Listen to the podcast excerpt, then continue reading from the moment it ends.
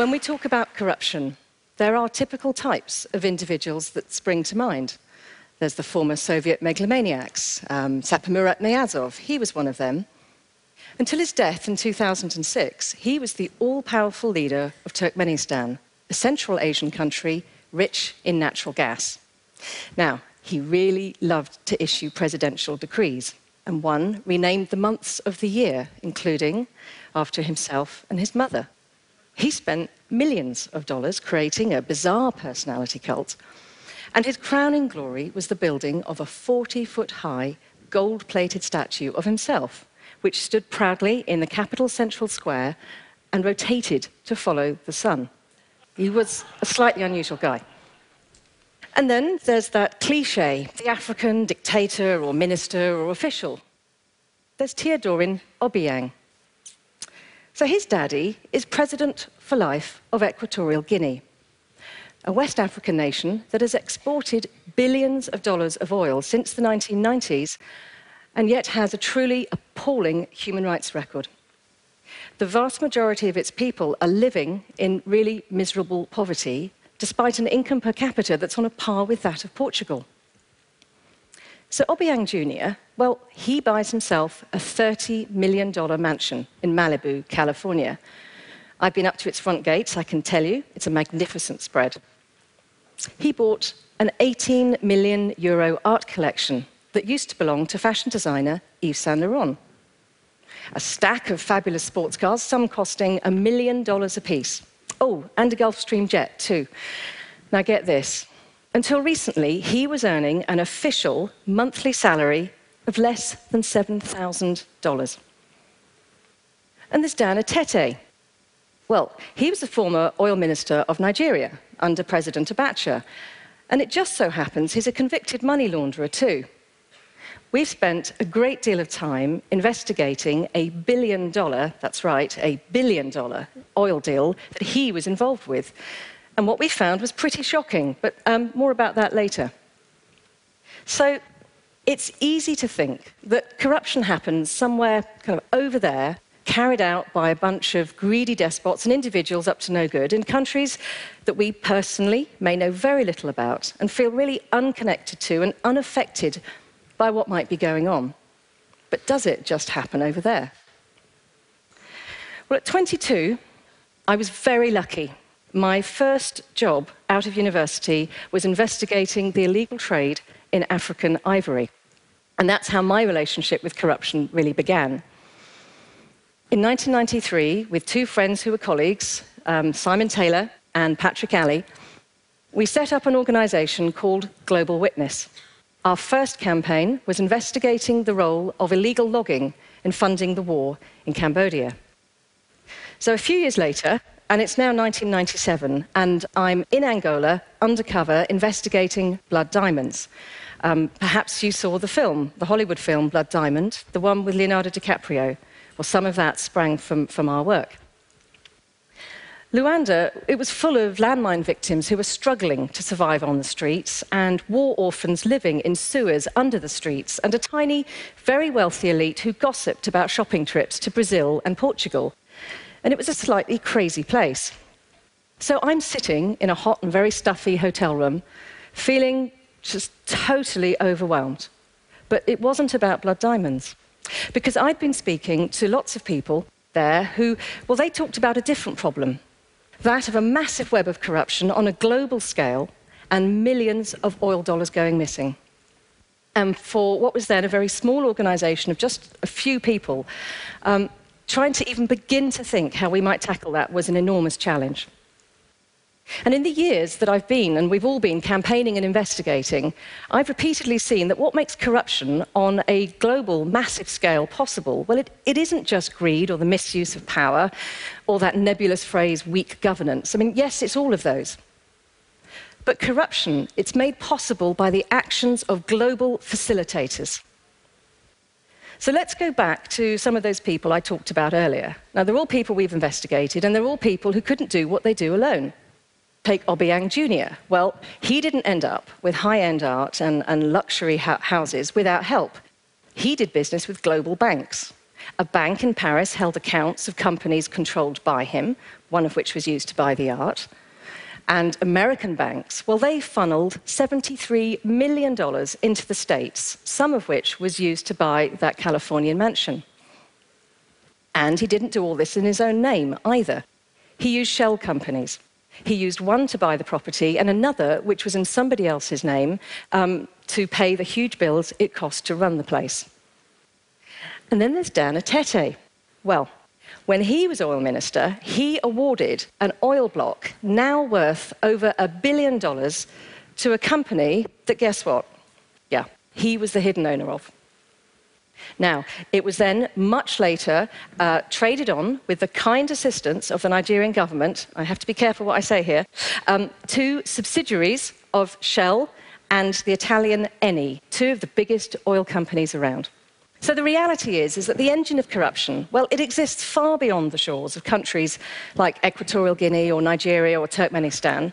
This engine, well, it's driven by our international banking system, by the problem of anonymous shell companies, and by the secrecy that we have afforded big oil, gas, and mining operations.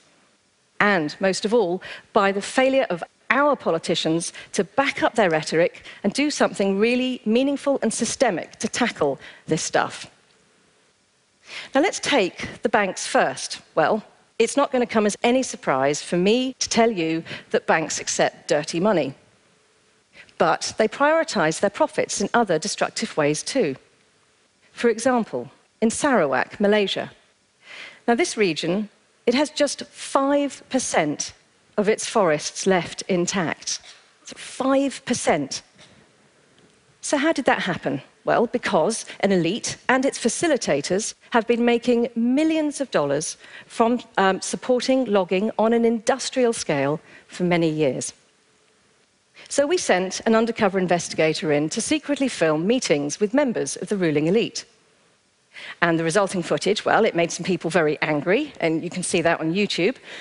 But it proved what we had long suspected because it showed how the state's chief minister, despite his later denials, used his control over land and forest licenses to enrich himself and his family. And HSBC, well, we know that HSBC bankrolled the region's largest logging companies that were responsible for some of that destruction in Sarawak and elsewhere. The bank violated its own sustainability policies in the process, but it earned around $130 million. Now, shortly after our expose, very shortly after our expose, uh, earlier this year, the bank announced a policy review on this. And, uh, well, is this progress? Um, maybe, but we're going to be keeping a very close eye on that case. And then there's the problem of anonymous shell companies. Well, we've all heard about what they are. I think, and we all know they're used quite a bit by people and companies who are trying to avoid paying their proper dues to society, also known as taxes. But what doesn't usually come to light is how uh, shell companies are used to steal huge sums of money, transformational sums of money from poor countries. In virtually every case of corruption that we've investigated, shell companies have appeared and sometimes it's been impossible to find out who was really involved in the deal. A recent study by the World Bank looked at 200 cases of corruption. It found that over 70% of those cases had used anonymous shell companies, totaling almost $56 billion. Now, many of these companies were in America and the United Kingdom, its overseas territories and crown dependencies, and so it's not just an offshore problem, it's an onshore one too. You see, shell companies, they're central to the secret deals which may benefit wealthy elites rather than ordinary citizens. One striking recent case that we've investigated is how the government in the Democratic Republic of Congo sold off a series of valuable state owned mining assets to shell companies in the British Virgin Islands. So we spoke to sources in country trawl through company documents and other information, trying to piece together a really true picture of the deal. And we were alarmed to find that these shell companies had quickly flipped many of the assets on for huge profits to major international mining companies listed in London. Now, the Africa Progress Panel, led by Kofi Annan, they've calculated that Congo may have lost more than $1.3 billion from these deals. That's more than twice, that's almost twice the country's annual health and education budget combined. And will the people of Congo, will they ever get their money back? Well, the answer to that question, and who was really involved and what really happened, well, that's going to probably remain locked away in the secretive company registries of the British Virgin Islands and elsewhere, unless we all do something about it. And how about the oil, gas, and mining companies? Okay, maybe it's a bit of a cliche to talk about them. Corruption in that sector, no surprise. Um, there's corruption everywhere, so why focus on, on that sector? Well, because there's a lot at stake. In 2011, natural resource exports outweighed aid flows by almost 19 to 1 in Africa, Asia, and Latin America. 19 to 1. Now, that's a hell of a lot of schools and universities and hospitals and business startups, many of which haven't materialized and never will because some of that money has simply been stolen away. Now, let's go back to the oil and mining companies and let's go back to Dan Etete and that billion dollar deal.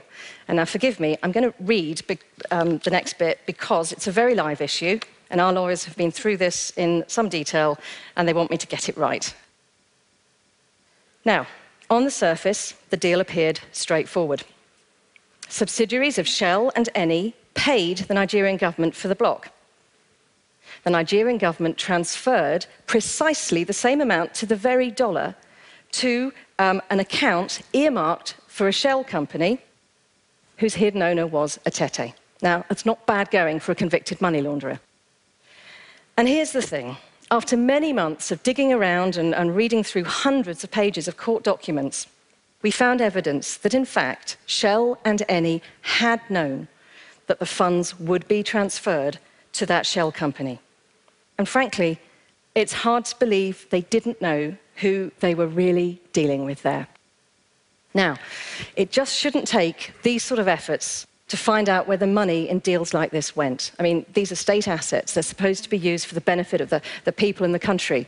But in some countries, um, citizens and journalists who are trying to expose stories like this have been harassed and arrested, and some have even risked their lives to do so.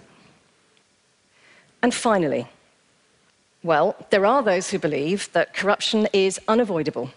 It's just how some business is done. It's too complex and difficult to change. So, in effect, what? We just accept it. But as a campaigner and investigator, I have a different view because I've seen what can happen when an idea gains momentum. In the oil and mining sector, for example, there is now the beginning of a truly worldwide transparency standard that could tackle some of these problems. In 1999, when Global Witness called for oil companies to make payments on deals transparent, well, some people laughed at the extreme naivety of that small idea. But literally hundreds of civil society groups from around the world came together to fight for transparency. And now it's fast becoming the norm and the law. Two thirds of the value of the world's oil and mining companies are now covered by transparency laws. Two thirds. So this is change happening. This is progress. But, but we're not there yet by far, because it really isn't about corruption somewhere over there, is it? In a globalized world, corruption is a truly globalized business, and one that needs global solutions supported and pushed by us all as global citizens right here. Thank you.